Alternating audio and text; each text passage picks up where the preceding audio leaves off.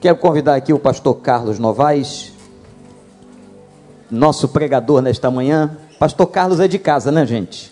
Nós já conhecemos e eu tenho dito, e sem qualquer é, exagero, que é o maior pregador do mundo. E é mesmo, queria ser ovelha dele. Homem de Deus, amigo de muito tempo nosso. Ontem Jussara teve aqui, tem duas lindas filhas uma igreja muito abençoada. Pastor Carlos, por muito tempo, foi professor de História do Seminário Teológico Batista do Sul do Brasil. E nós agradecemos de novo ao Senhor esse privilégio de termos você aqui, Novaes. Muito obrigado mesmo por ter atendido o nosso convite, encerrando nosso congresso da Bíblia e que Deus possa te abençoar. Vamos receber com alegria o pastor Carlos Novaes.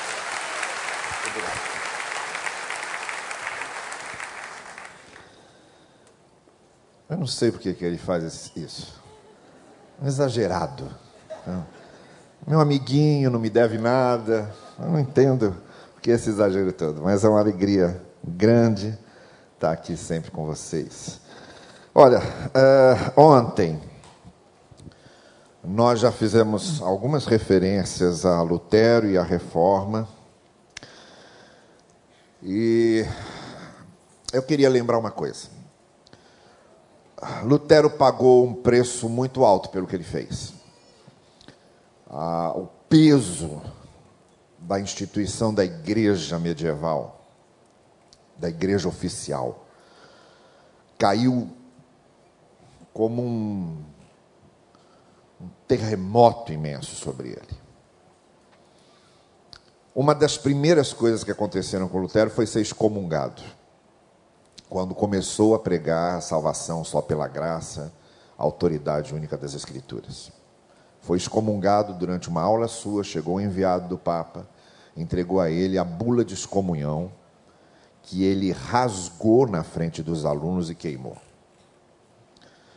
A segunda coisa que aconteceu com Lutero, como igreja e Estado eram uma coisa só, Lutero perdeu a sua cidadania alemã.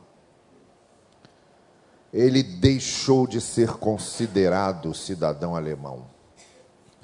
Isso significava que Lutero podia desaparecer em qualquer momento e nunca mais ser visto, e ninguém teria obrigação de ir atrás dele de procurá-lo. Um dos dias mais difíceis para ele foi quando ele esteve diante do tribunal de Worms para ser julgado pelas coisas que ele estava ensinando a respeito da palavra de Deus. Diante do juiz, diante dos seus julgadores, Lutero foi conduzido numa carruagem do lugar em que ele estava hospedado, em Worms, até o lugar do, da dieta de Worms, tribunal de Worms. Na passagem da carruagem, ele ouvia insultos pelo caminho, o povo pedindo a sua condenação. Quando ele chega no tribunal de Worms, começa o julgamento, chega um momento em que o representante do imperador alemão diz a ele: Nós podemos suspender agora tudo o que está acontecendo. Você volta para a sua vida normal você volta a fazer o que você estava fazendo. E nós colocamos uma pedra sobre tudo isso. Basta que você, aqui diante de todos, assuma e reconheça que você está errado naquilo que você está ensinando.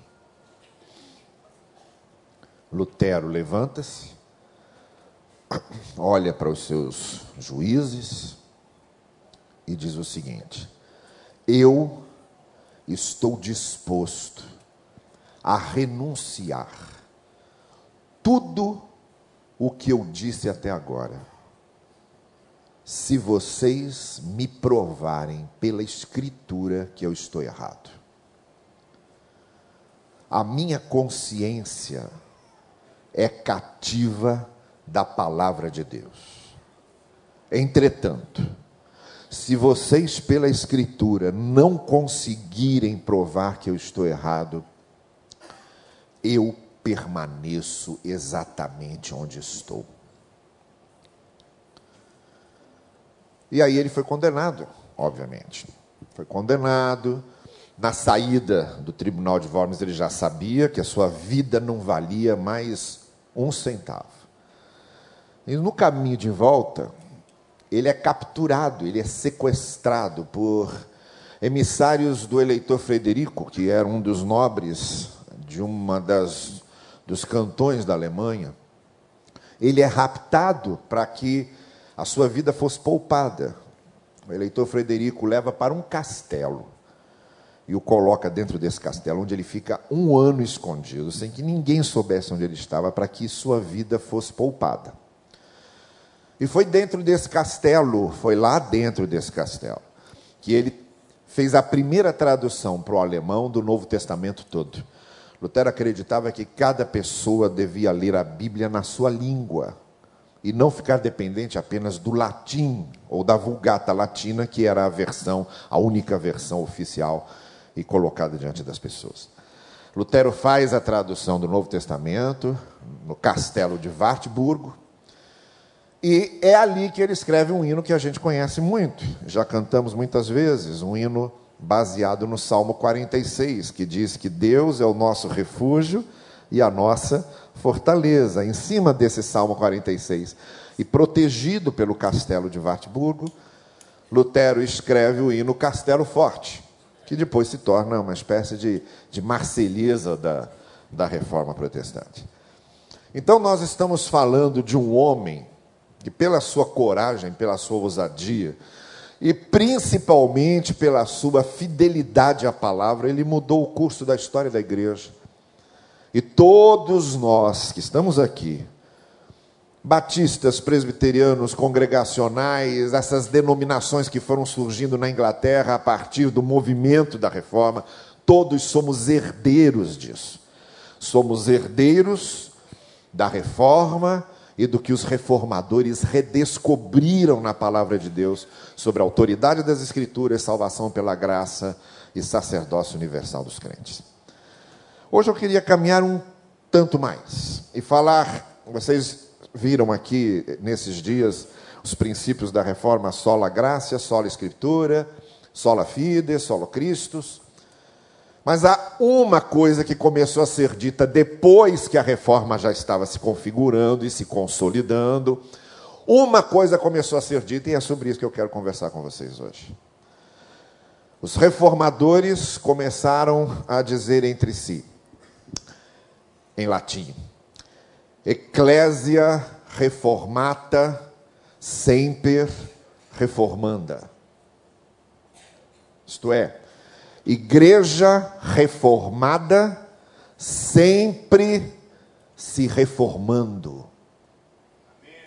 Para que não caísse de novo na esparrela, na armadilha que aconteceu na Idade Média, da igreja ir se fossilizando, da igreja se tornando museu dela mesma que é o grande perigo que ronda qualquer igreja, qualquer movimento em nome da palavra, qualquer movimento em nome do Evangelho. O grande perigo é nós nos institucionalizarmos tanto, e tão mecanicamente, e tão friamente, que nos tornemos robôs da instituição, deixemos de viver a essência do Evangelho e nos tornemos simplesmente religiosos.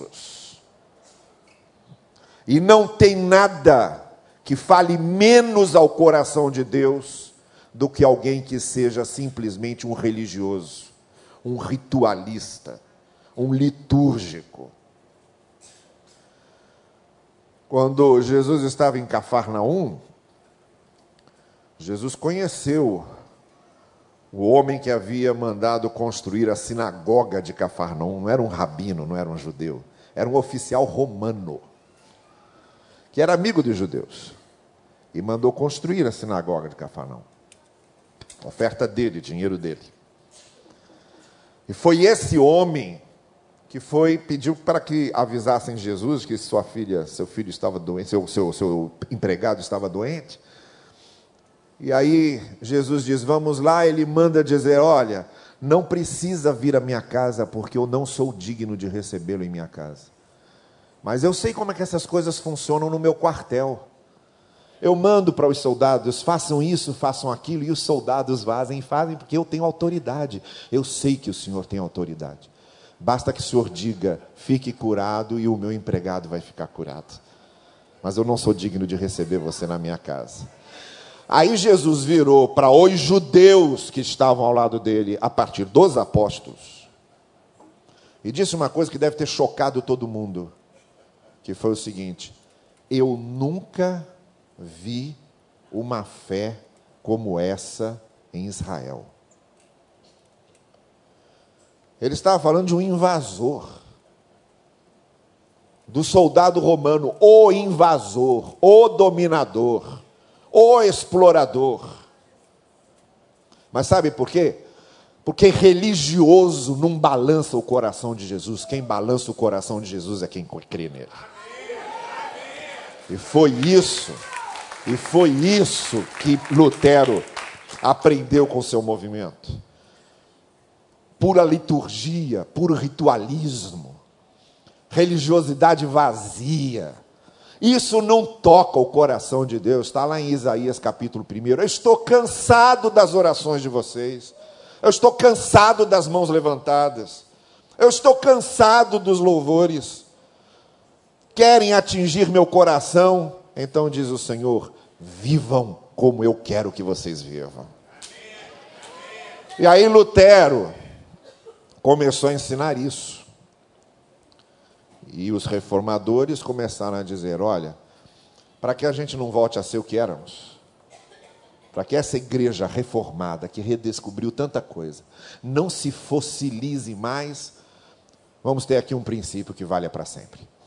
Igreja reformada, sempre se reformando. Abertos para mudança, abertos para tudo o que for é, contemporização da igreja, abertos para os novos tempos, abertos para as pessoas, abertos para mudar formas. A gente preserva o conteúdo, mas muda a forma, porque não tem nada que mate mais uma igreja do que uma forma fossilizada. Igreja reformada, sempre se reformando. Isso aconteceu muito antes de Lutero, e é isso que eu quero é, mostrar para vocês hoje pela manhã. Aconteceu já no livro de Atos. Você tinha no livro de Atos uma situação que era o seguinte: uma igreja que já estava se fossilizando, num legalismo, numa judaização constante, que era a igreja de Jerusalém. E aí surge uma outra igreja, fora do controle da igreja de Jerusalém, que é a igreja de Antioquia dos gentios. E é isso que eu quero falar com vocês. Como foi que a igreja de Antioquia se tornou a igreja que se reforma e sobreviveu, e como foi que a igreja de Jerusalém se fossilizou e morreu. Porque a igreja de Jerusalém morreu. Se hoje nós estamos aqui, nós devemos isso não à igreja de Jerusalém, devemos à igreja de Antioquia. Se Paulo conseguiu ser o missionário que foi, não deve à igreja de Jerusalém. Ele deve à igreja de Antioquia. Se a igreja rompeu as fronteiras de Israel e foi pro mundo, não deve à igreja de Jerusalém. Passaram a dever à igreja de Antioquia, porque essa igreja era uma igreja que aprendeu a se reformar, enquanto a igreja de Jerusalém morria fossilizada. Por isso, ontem eu usei aqui a palavra logos, que é a palavra grega para palavra, e hoje eu quero usar uma outra palavra grega, que é a palavra paroikos, ou a palavra paroikia, da onde vem a palavra paróquia, por isso que cada comunidade cristã é uma paróquia, a palavra paroikos significa peregrino. A palavra paroikia significa peregrinação. E isso nós encontramos no primeiro versículo da primeira carta de Pedro, quando ele está fazendo uma saudação aos seus leitores, e ele diz que está escrevendo aquela carta a todos os peregrinos que estão espalhados em vários lugares. É a palavra que ele usa, é a palavra paróicos. A todos os peregrinos aqueles que não têm as suas raízes fincadas no chão, mas têm as suas raízes fincadas no céu. Aqueles que estão dispostos a peregrinar. O que a reforma protestante começou a ensinar? E o que Pedro ensinava era isso. A igreja não é um cais de porto parado e fossilizado, a igreja é um barco navegando. A igreja não é um oásis seguro no meio do deserto. A igreja é uma comunidade caminhando. A igreja é uma comunidade sempre a caminho. Nós somos peregrinos. Somos uma comunidade peregrina. E que tem que estar disposta a caminhar sempre. Porque senão morre. E é isso que aconteceu com a igreja de Jerusalém em referência à igreja de Antioquia, e agora estou me referindo ao outro texto, que talvez você possa acompanhar a leitura comigo. Eu vou fazer referência ao que o texto está falando, à medida em que nós vamos é, analisando aqui o que estava acontecendo na igreja de Antioquia, está bem? Então, em Atos capítulo 11, que é o texto que conta exatamente o que estava acontecendo lá, a partir do verso 19, a gente lê o seguinte. Os que tinham sido dispersos por causa da perseguição desencadeada com a morte de Estevão, chegaram até a Fenícia, Chipre, Antioquia, anunciando a mensagem apenas aos judeus. A fossilização aí. É isso que a instituição faz. Faz você enxergar pouco. Faz enxergar raso. A institucionalização efetiva e excessiva ela tira a visão. E eles estavam evangelizando só os judeus, porque eles acreditavam que o Messias tinha vindo só para os judeus. Alguns deles, todavia, cipriotas e sirineus, foram a Antioquia e começaram a falar também aos gregos contando-lhes as boas novas a respeito do Senhor Jesus. A mão do Senhor estava com eles e muitos creram e se converteram ao Senhor. O que eu quero dizer a você essa manhã é que a primeira maneira da igreja se reformar sempre e não se fossilizar é estar pronta para romper fronteiras na pregação do Evangelho. Assim como aqueles que saíram de Jerusalém acreditando mesmo, acreditando mesmo que Messias veio só para os judeus e estavam falando só aos judeus. Paulo quebrou isso e pagou um preço grande para quebrar isso. Mas até então, a igreja só falava a judeus, porque acreditava que só os judeus eram depositários do que Deus revelara. Foi necessário que houvesse uma perseguição, como nós lemos, tiveram que se espalhar, e aí começaram a pregar aos gentios, e aconteceu um negócio. Tudo o que acontecia entre os judeus começou a acontecer entre eles. Começaram a se converter, o Espírito Santo desceu sobre eles, foram habitados pelo Espírito, se converteram, nasceram de novo, eram batizados. Aí eles ficaram atônitos. Dizendo, o que estava acontecendo com o nosso grupinho lá, está acontecendo com todo mundo. E começaram a aprender que o Evangelho é para todos. Eu ia dizer aqui o Evangelho é universal, mas não pode dizer muito isso. O Evangelho é para todos. O Evangelho é generalizado, é para todo mundo. Entende? Igreja que se reforma tem que ter a visão sempre adiante. Quando Paulo escreve aos Gálatas, ele conta um episódio triste, triste, triste, a respeito de Pedro. Pedro estava comendo com os gentios e conversando com os gentios cristãos e rindo com eles. Aí chegou, chegou o grupo de cristãos judeus. Aí Pedro sai da mesa dos cristãos gentios, vai para a mesa dos cristãos judeus e faz de conta que nem conhecia aquela turma. E Paulo vê isso. O azar de Pedro foi que Paulo viu. E Paulo não era uma pessoa muito tolerante. E Gálatas diz que Paulo chama Pedro num canto, Paulo mesmo conta isso. Eu chamei a parte, e aí usa uma expressão, e resisti-lhe na cara. Que é uma expressão que simplesmente significa: tive um bate-boca com ele. Você não tem vergonha. Você fazendo isso. Você que já teve essa experiência lá com o lençol, com o sonho dos animais impuros.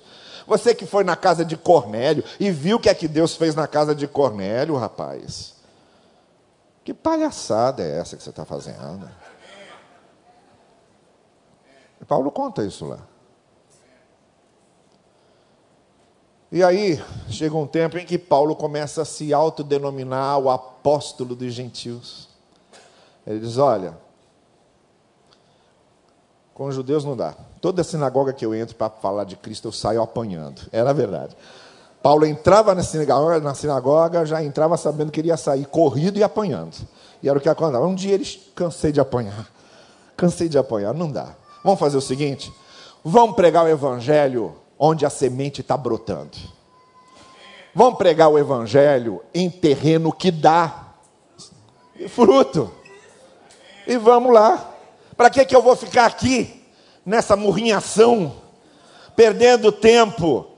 Não, vamos onde o Espírito Santo está fazendo a obra. E é para lá que ele foi. E aí, quando ele escreve aos Romanos, ele está querendo chegar à Espanha, que já é quase a ponta da Europa. Paulo já passou na Ásia Central toda, na Ásia Menor toda, e está querendo chegar à Espanha. Por quê? Porque uma igreja que está disposta a se reformar sempre, ela rompe fronteiras. Nossas igrejas são permanentemente desafiadas a romper fronteiras.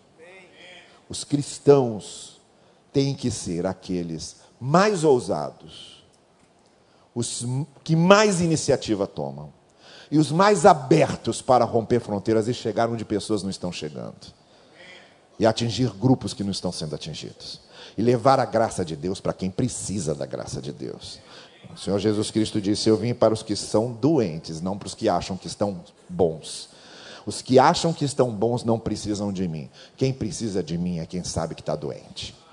A igreja precisa romper as fronteiras, de ficar massageando o ego dos que pensam que são bons e finalmente chegar aos que sabem que são ruins e que precisam da graça de Deus. A segunda coisa que nós aprendemos nesse texto está nos versículos seguintes, vamos voltar lá em Atos, e aí a gente lê o seguinte, agora. Uh, os versos 21 em diante, onde temos assim, o seguinte.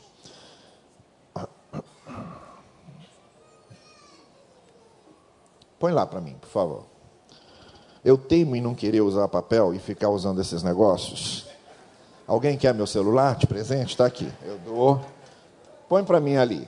Notícias desse fato chegaram aos ouvidos da igreja em Jerusalém e eles enviaram Barnabé a Antioquia. Este Ali chegando, vendo a graça de Deus, ficou alegre e os animou a permanecer fiéis ao Senhor de todo o coração. Vamos adiante. Ele era, preste bem atenção nisso, um homem bom, cheio do Espírito Santo e de fé, e muitas pessoas foram acrescentadas ao Senhor. Criou-se uma situação extremamente delicada, porque a igreja de Jerusalém, quando ouviu falar o que estava acontecendo em Antioquia, resolveu mandar espião para lá.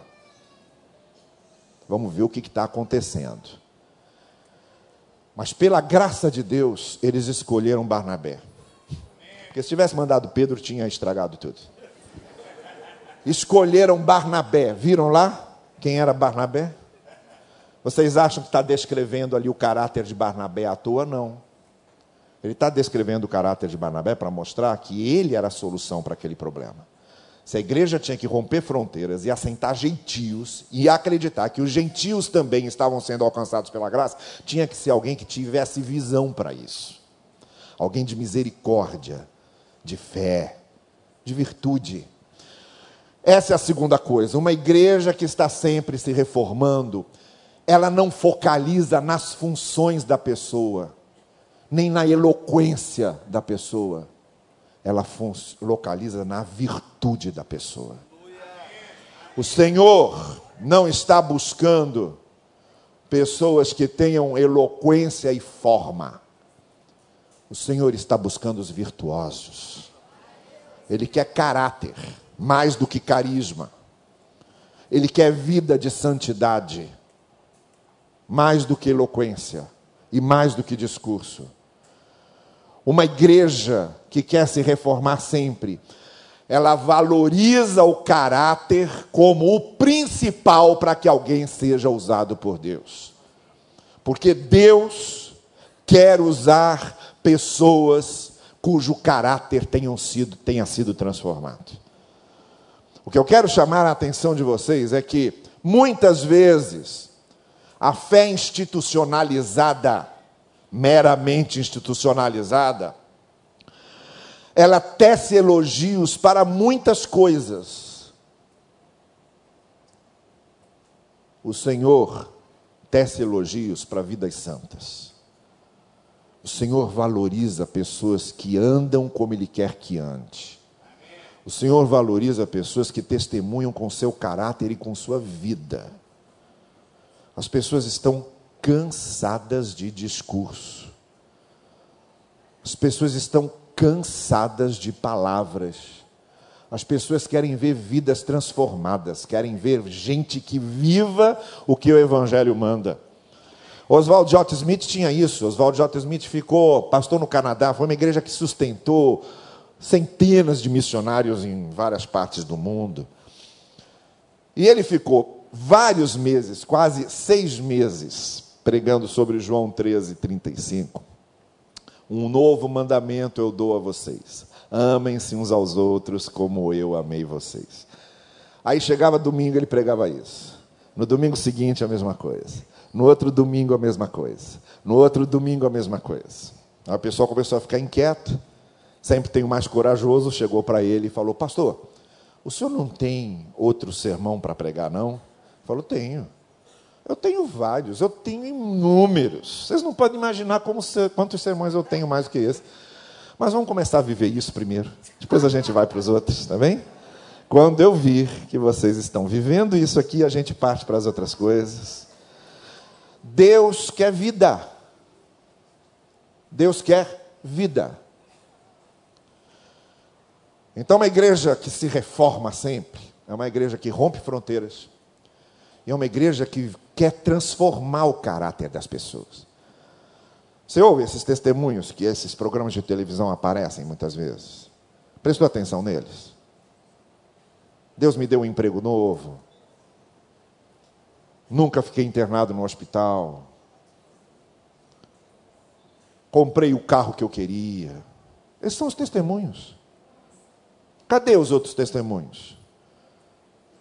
Cadê aquela pessoa que diz: Eu mentia, mentia, vivia mentindo? Não minto mais, porque Deus transformou minha vida.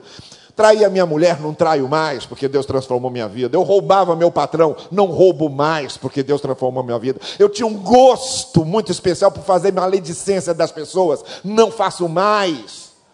A impressão que a gente tem é que é um bando de santos dando testemunho, que não precisam mudar nada, e não mudaram nada. Deus, quando começa a transformar uma vida, Ele não começa mudando o carro da pessoa, Ele começa mudando o coração, Ele começa mudando o caráter, Ele começa mudando a mente dessa pessoa. E é isso que o Evangelho faz, ele muda vidas. Uma igreja se reformando é uma igreja que, quando prega, muda vidas. Vamos adiante. Põe lá para mim, por favor. Eu já abandonei eu pensei que era só o Eric que tinha esse negócio. Né? Vamos lá. A mão do Senhor estava com eles, muitos creram e se converteram ao Senhor. Vamos adiante, pode ir passando. Já lemos esse, o outro.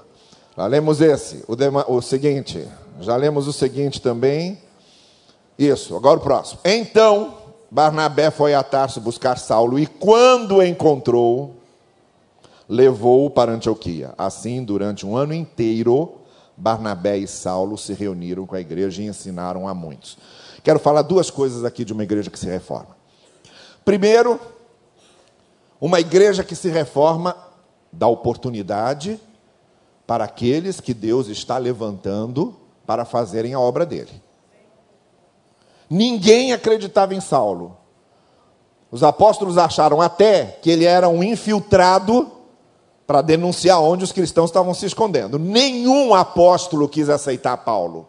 Nenhum apóstolo, nem Pedro, nenhum apóstolo. Aí Barnabé, que não era apóstolo, nem diácono era, mas tinha caráter. Barnabé foi e foi buscar Saulo e diz: Vem cá, que eu acredito em você. Você vai comigo para Antioquia e vamos lá ver o que está acontecendo em Antioquia. Vamos ver o que, que Deus está fazendo lá. Está entendendo? Deus usa pessoas. A gente tem todo, todos esses instrumentais aqui. Isso tudo é muito importante. Esse templo é muito importante. Mas deixa eu dizer para vocês uma coisa: se vocês resolverem vender isso aqui para uma rede de mercados, isso aqui vira um supermercado. Com prateleiras, produtos, porque não é o prédio, entende? São vocês, vocês é que são a igreja de Cristo. Deus não está usando o prédio, Ele está usando vocês. Ele usa pessoas. Por isso, pastor não é anjo. E quando Deus quis que o evangelho fosse pregado, Deus não enviou seus anjos, ele separou pessoas. Chamou pessoas falhas, pessoas que sabem o que é sofrer, pessoas que experimentam o dia a dia da vida para que sejam líderes das igrejas. Nossos líderes não são perfeitos, nossos pastores não são perfeitos. Talvez só eu e o Wander. Né? Nós não somos perfeitos, mas é justamente isso que faz a graça da coisa. A gente sabe o que é passar a noite em claro, igual você. A gente sabe o que é ficar doente, igual você. A gente sabe o que é aflição com filho, igual você. A gente sabe. Por isso que Deus usa a gente. E por isso que Deus usa você, porque Deus usa pessoas. Olha, quem vai a Roma, visita a Capela Sistina. O Papa Júlio II contratou Miguel Ângelo e a equipe dele para pintarem a Capela Sistina. Mas atrasava o pagamento, parecia o estado do Rio de Janeiro. Atrasava o pagamento, não ia, uma coisa toda. Aí Miguel Ângelo ficava revoltado com aquele negócio. Aí Júlio II, um dia, passeando pelo Palácio do Vaticano ali e tal, percebeu que tinha uma sala que estava com as paredes brancas, que não tinha sido pintada ainda. Ele procurou Miguel Ângelo e falou: escuta, tem uma sala lá que está com as paredes em branco. Eu queria que também aquela sala fosse pintada. Como Miguel Ângelo já estava meio revoltado porque não recebia, ele falou: chama um daqueles rapazes que estão me ajudando lá, qualquer um deles. Chama um que ele vai. Aí Júlio II foi, falou, quem de vocês aqui pode ir lá pintar aquela sala que ainda não foi pintada? Aí tinha um rapazinho lá chamado Rafaelo Sanzo, que disse, eu posso. Mas como é seu nome? Rafaelo Sanzo.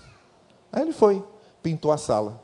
Hoje, quem visita Roma e visita o Vaticano, passa pela Capela Sistina, vê aquela obra toda de Miguel Ângelo, e o passo seguinte aí a chamada Sala de Sanzo, onde Rafael e Sanzo fez a obra dele e ficou tão famosa quanto a obra de Michelangelo.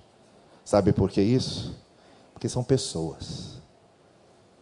Deus usa pessoas assim. Às vezes é um anônimo ali, que está num grupo. E Deus usa poderosamente. Uma igreja que se reforma é uma igreja que usa pessoas que tem pessoas para fazer a obra de Deus, que valoriza as pessoas como obreiros do Senhor. E aí, o texto logo depois diz que então Paulo e Barnabé foram a Antioquia, viram que realmente aquilo lá era obra do Senhor e começaram a instruir as pessoas na palavra. E a gente volta ao moto contínuo que a gente tem falado aqui desde quinta-feira, da importância da palavra de Deus.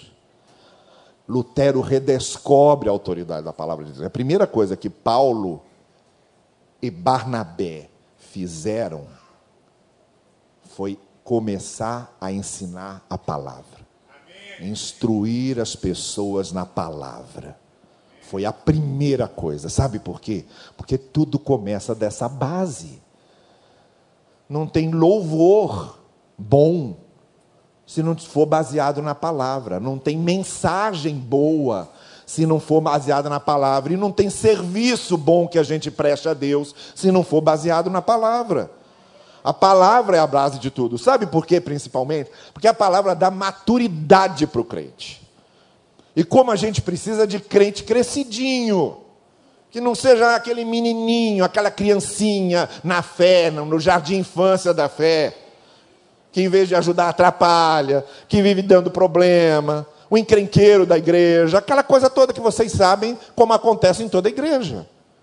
Vocês acham que o problema da igreja de Corinto era o fato deles ficarem brigando o tempo todo, o fato de não acreditarem na ressurreição, celebrarem a, a ceia de modo é, é, sem cuidado nenhum, bagunçaram os dons do Espírito, tinha um camaradinha lá que transava com a madrasta dele e ninguém falava nada. Vocês acham que era esse o problema de Corinto? Não.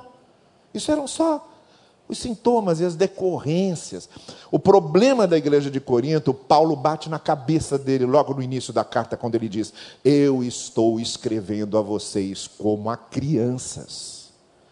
Isso está acontecendo entre vocês porque vocês são crianças na fé. Cresçam e amadureçam, que essas coisas vão desaparecendo. E o que é que amadurece a gente? A palavra. E o que é que caracteriza a pessoa madura? Ela não é precipitada. O imaturo é precipitado, bota os pés pelas mãos, escolhe errado, toma decisões desacertadas, bagunça a sua vida. O maduro, ele é mais sensato. Precipitação é uma droga, estraga toda a vida da gente. Quer ver uma coisa? Aconteceu um negócio lá em casa que foi o seguinte: a maioria de vocês aqui conhece a Jussara, minha esposa. Ela, além de ser médica, ela trabalha com a música lá na nossa igreja e tal. Bom, eu tinha dormido muito mal na noite anterior, muito mal. Então, normalmente, quando eu fico à noite na igreja, eu costumo esperar por ela. Quando acaba o ensaio, a gente volta junto. Naquele dia, como eu tinha dormido muito mal na noite anterior, eu saí de casa, saí da igreja, fui para casa mais cedo. Cheguei, eram coisa de sete horas da noite. Aí eu disse para minha filha assim: Olha, eu vou deitar e vou dormir. Tá bem? Eu não dormi nada a noite passada, estou morrendo de sono. E foi. A Jussara terminou o ensaio, voltou para casa. Quando eu não voltava com ela é porque eu ia ficar até mais tarde. Então ela volta para casa, faz o prato dela, vai para a sala, liga a televisão, senta e fica esperando eu chegar em casa. Sabe? E ficou esperando. Aí deu dez e meia, não chegava. Deu onze horas, onze e meia. Quando deu meia-noite, é hora do lobisomem, quando deu meia-noite, ela liga para 190.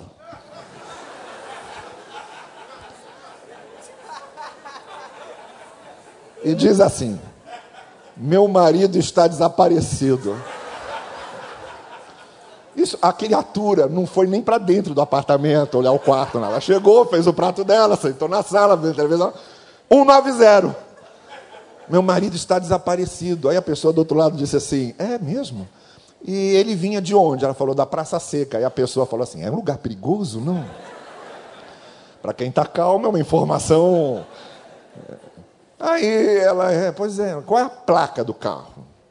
E ela não lembrava a placa do carro. Aí ela vai para o quarto da, da nossa filha, acorda a Luísa e diz: Luísa, lembra a placa do carro do seu pai? Ela, pai, mãe, não lembro, não sei, estou dormindo e tal.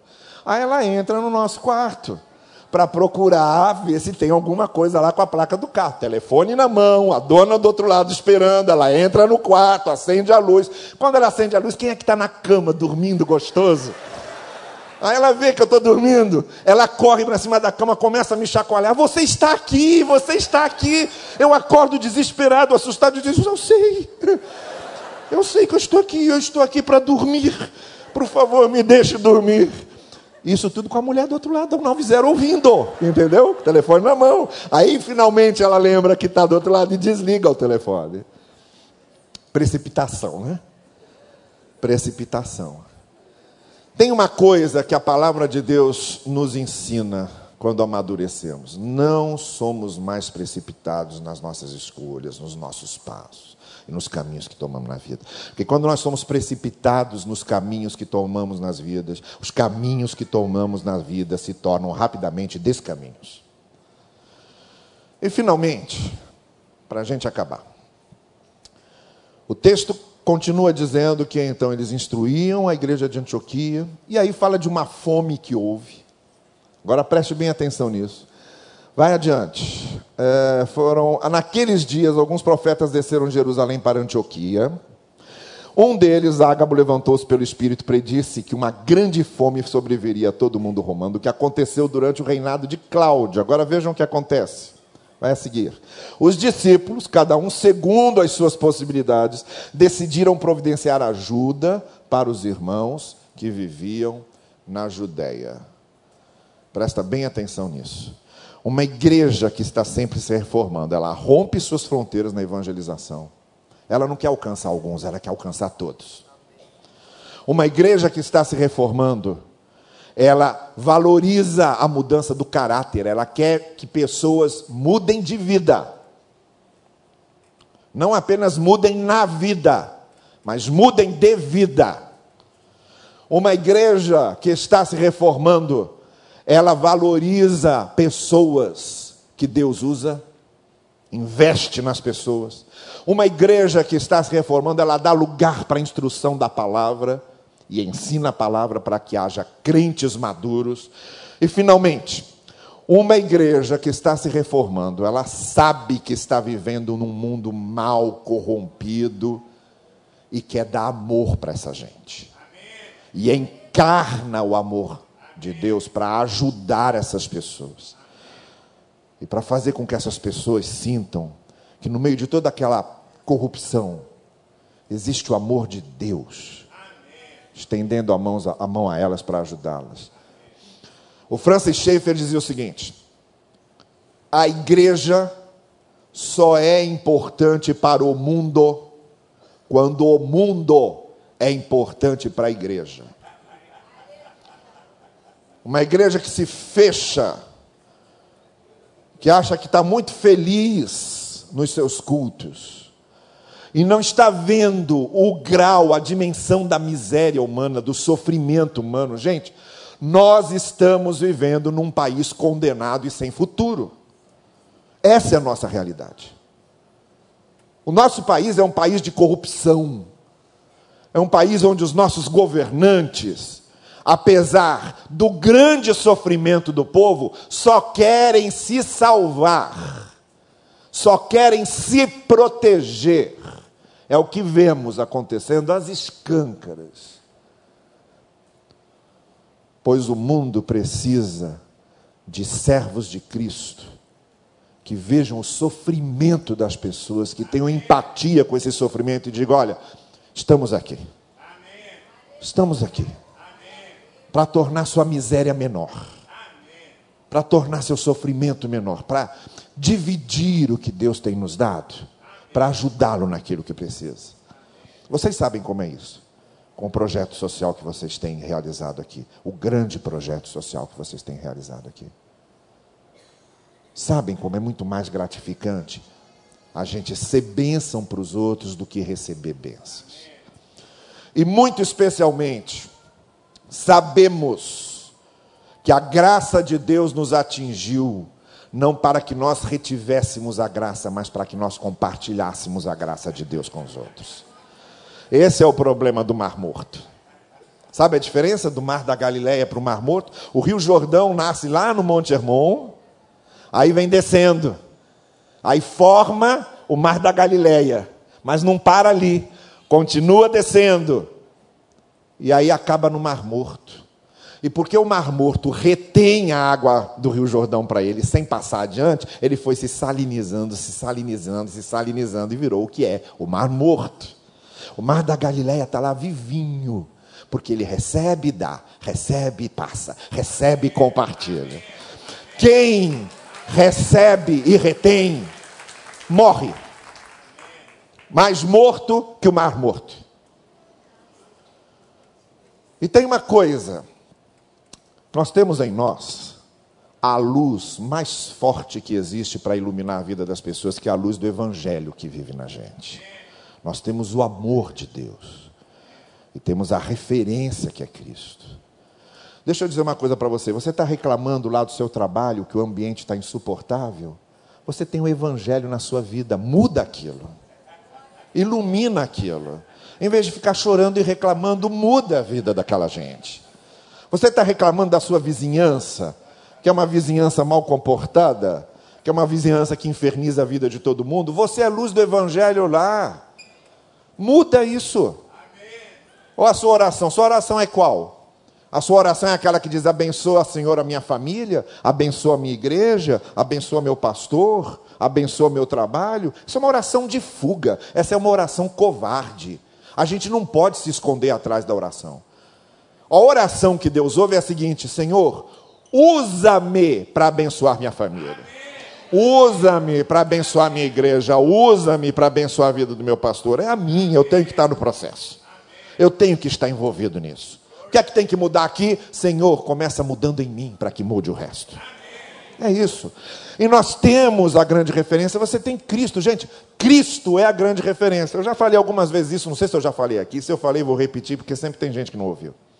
Jesus não se encaixava em nenhuma daquelas denominações judaicas, porque ele era diferente de tudo aquilo. Ele amava a lei, por exemplo, e disse: Eu não vim matar a lei, pelo contrário, eu não vou deixar nenhum pingo da lei sem ser cumprido. Mas ele não era legalista, tanto que ele quebrou o sábado alimentando os discípulos no sábado. Então ele amava a lei, mas não era legalista. Então ele não cabia dentro dos fariseus, que era uma denominação judaica. Jesus não era fariseu, não cabia lá dentro. Jesus amava o templo. Quando ele chega no templo, ele expulsa os vendilhões do templo. Vocês transformaram isso aqui numa feira. Isso aqui é a casa de oração do meu pai.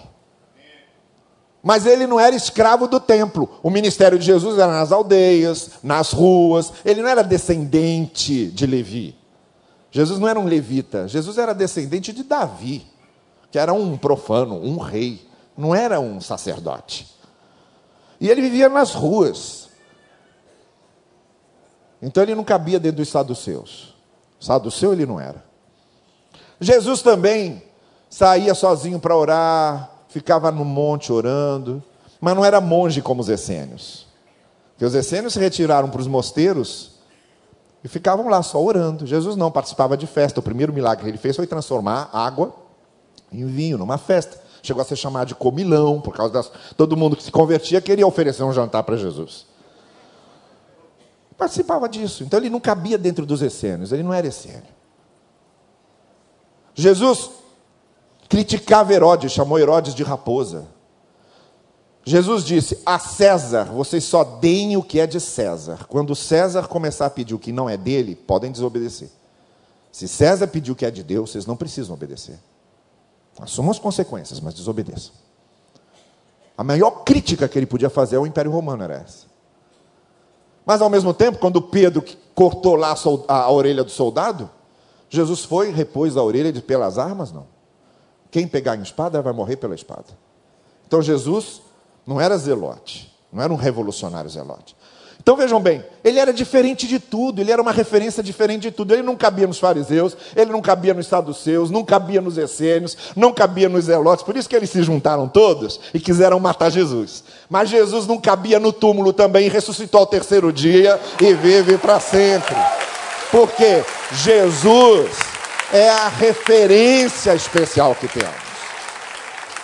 Ele é a referência singular que temos. Você é discípulo da referência mais singular que existe no mundo.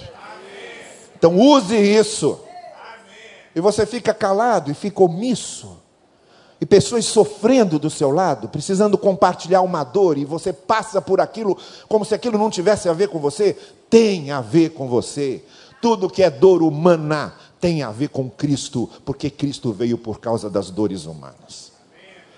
Uma igreja que se reforma, é uma igreja que rompe fronteiras, é uma igreja que valoriza a mudança da vida e do caráter, é uma igreja que investe em pessoas, é uma igreja que ensina a palavra, e é uma igreja que compartilha o amor de Cristo com os que estão sofrendo. Então, quando a reforma disse, sejamos igreja reformada, sempre se reformando, a primeira igreja que a gente viu isso aconteceu muito antes da reforma, muito antes. Foi a igreja de Antioquia. Por isso, no ano 70, vejam bem isso, e com isso termino.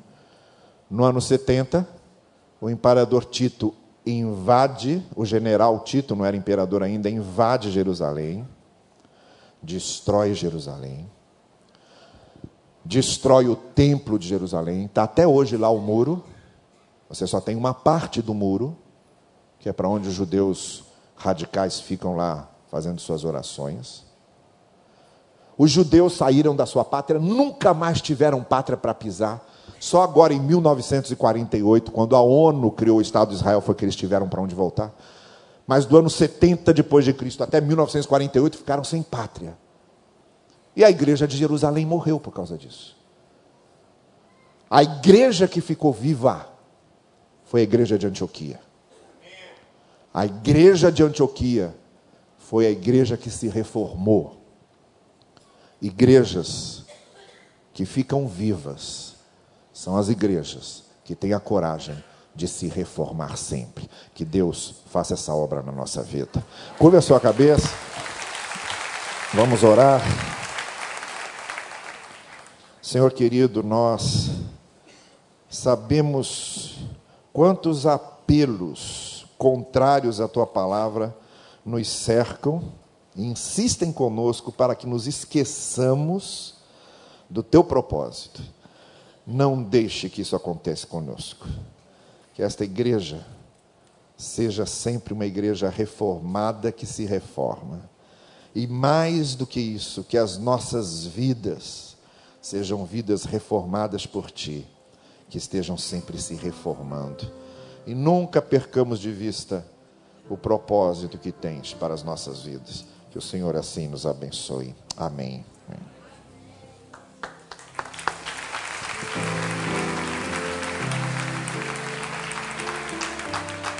Eu não disse a vocês? Irmãos, eu quero dar uma palavra muito breve sobre o movimento reformador que já foi tão exposto aqui desde quinta-feira, porque é um aspecto fundamental que tem a ver com a nossa decisão. Tudo que vocês ouviram sobre a igreja de Antioquia depende do seu desejo. Alguém um dia disse que eu era um arminiano convicto, e sou. Creio na liberdade de escolha do indivíduo. Um dos postulados da reforma, como exaltou a liberdade de expressão, de raciocínio, o acesso à leitura, a volta à Bíblia, isso tem a ver com a decisão. O que eu tenho pregado aqui por muitos anos é o seguinte: isso tudo que a gente escuta, como nós acabamos de ouvir, um grande sermão, uma peça homilética irretocável, com uma profundidade espiritual fantástica, isso só poderá se concretizar na minha, na sua vida, se eu e você tomarmos a decisão de fazermos e sermos. Você voltará para casa do mesmo jeito e fará as mesmas coisas amanhã, iguais, se você não tomar uma decisão. A decisão de você fazer, de você ser e olha, não adianta ficar com a pá na mão. Não adianta ficar com a pá na mão, ouvindo as coisas, dizendo é para ele, é para o outro, é para aquele que não veio, é para aquele nome que eu estou me lembrando. Isso aí que você ouviu é para você. O que eu ouvi é para mim. E agora cabe a mim e a você tomarmos a decisão e usarmos o arbítrio que recebemos para podermos agir, para podermos fazer e ser. Louvado seja o Senhor por essa palavra, pelo que Deus está nos falando desde quinta-feira. Eu só lamento, lamento profundamente, que pela categoria e vida dos irmãos que aqui vieram, dos nossos oradores, tinha que ter gente lá na rua. Mas o povo continua decidindo muita gente, comer lixo. Amanhã vai ligar em algum canal, porque tem vários, da televisão fornecendo lixo e vai comer mais um pouco. Vai continuar acreditando em coisas que a Bíblia não diz. Vai continuar entrando em lugares que se chamam de igreja, mas não são. Sabe por quê? Porque Jesus disse: errais, não conhecendo as Escrituras, nem o poder de Deus. Crente que não conhece Bíblia é raquítico, é fraco e dá trabalho. Graças a Deus que nós tivemos a oportunidade, mas que pena, que pena que tem muita gente que queira continuar decidindo ser o que é. Lamentável. E talvez por isso nós tenhamos a resposta hoje do porquê a sociedade está como está. Você entra numa fila de banco, numa fila de mercado, como eu entrei esta semana, e é só reclamação da sociedade. E nós temos tudo a ver com isso, porque uma igreja que está aqui para ser sal e para ser luz, não tem conseguido ser, não tem conseguido interromper a corrupção, não tem conseguido transformar o meio em que ela está inserida. Por que será? Falta-nos vivência, falta-nos compromisso, maturidade de uma igreja que não quer só receber a bênção, que não lota os templos apenas para receber um favor do Senhor, mas que está comprometida com o Senhor e que vai sair daqui amanhã, hoje, para fazer diferença. Onde está? Sabe por que tudo isso? Sabem por que toda essa falência da sociedade? Por causa da nossa omissão. E sabe por que a nossa omissão? Porque nós não conhecemos Bíblia assuma, meu irmão, minha irmã, e eu assumirei a minha culpa, assuma a sua, assuma a sua ignorância. Como for, ouvimos aqui ontem, a gente acha tempo para tudo, para dizer depois que nós não temos tempo. Você não vai ter tempo para ler a Bíblia, não, se não quiser. Porque tempo para termos outras coisas, nós achamos. O tempo é uma construção que nós podemos fazer. Creio que hoje tem que ser um dia de revisão, de pedido de perdão a Deus, pela postura que muitas vezes temos. E somos responsáveis também por essa igreja que está aí, fraca, insossa, escura, fética, que não faz diferença, a culpa é nossa. Não conhecemos a Escritura e alimentamos a podridão. Vai lá, vai amanhã dar audiência para quem não tem que ter audiência. Liga o rádio onde não tem que ser ligado. Entra no site de quem que não tem que ser alimentado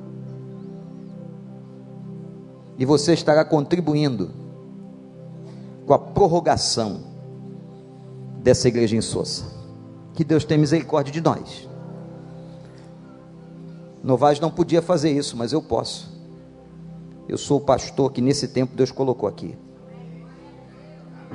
Posso e devo,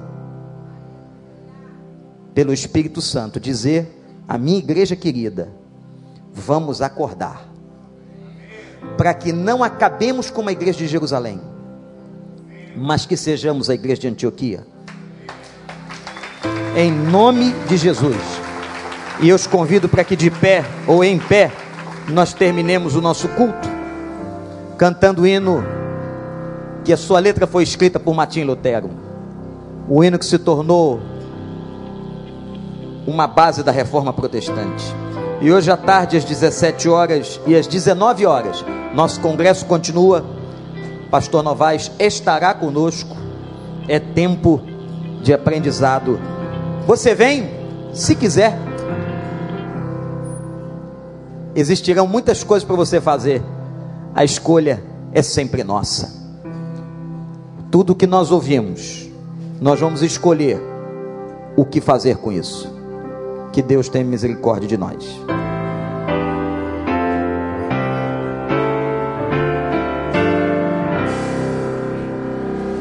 Castelo forte é o nosso Deus,